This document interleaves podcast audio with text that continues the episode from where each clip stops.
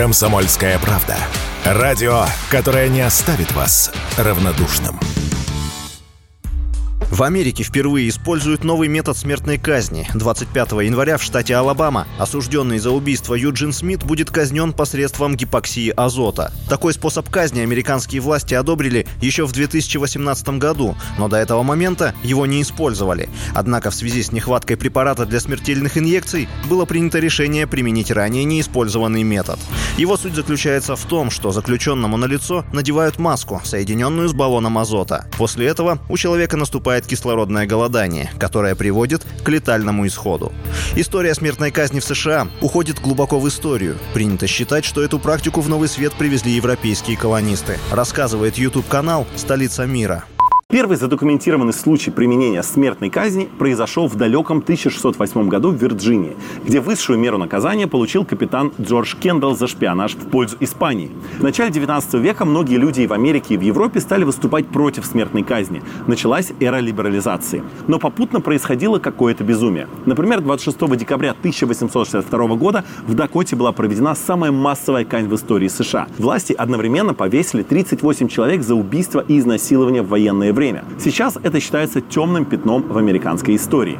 В конце 19 века американский инженер Альфред Саутвик даже изобрел орудие, которое стало массово использоваться для смертной казни по всей стране – электрический стул. Все изменилось лишь после Второй мировой войны. Общество, испытывавшее все тяготы самой масштабной войны в истории человечества, становилось более гуманным. Так, в 1967 году было казнено лишь два человека, а в 1968 начался неофициальный мораторий на смертную казнь, который, однако, продержался до 1976 года. С тех пор дискуссия по этому поводу в Соединенных Штатах не утихает и по сей день. В последние десятилетия количество смертных приговоров продолжает снижаться, и суды все реже приговаривают преступников к высшей мере. И даже те, кто был осужден на казнь, не всегда бывают убиты, рассказал YouTube-канал «Столица мира».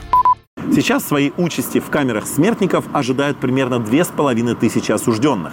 В среднем они проводят в такой камере 22 года. Кстати, само выражение «камера смертников» как бы предусматривает, что выход из нее есть только один. Однако, по статистике, лишь 18% попавших туда подвергаются смертной казни. 29% преступников до сих пор находятся в камере, а 53% покинули камеру смертников каким-либо другим образом. Например, умерли до казни или же им отменили приговор.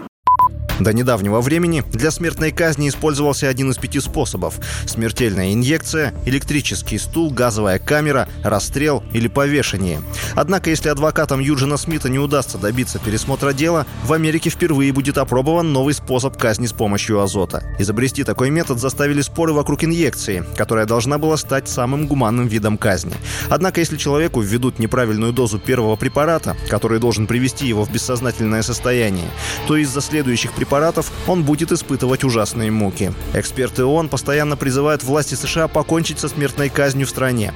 По их словам, это отвратительная практика, которая противоречит праву на жизнь.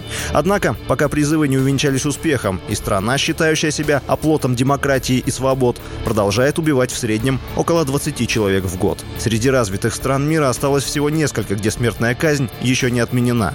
Помимо США, такая практика имеется, например, в Китае, Японии и Беларуси. В России на смертную казнь введен мораторий.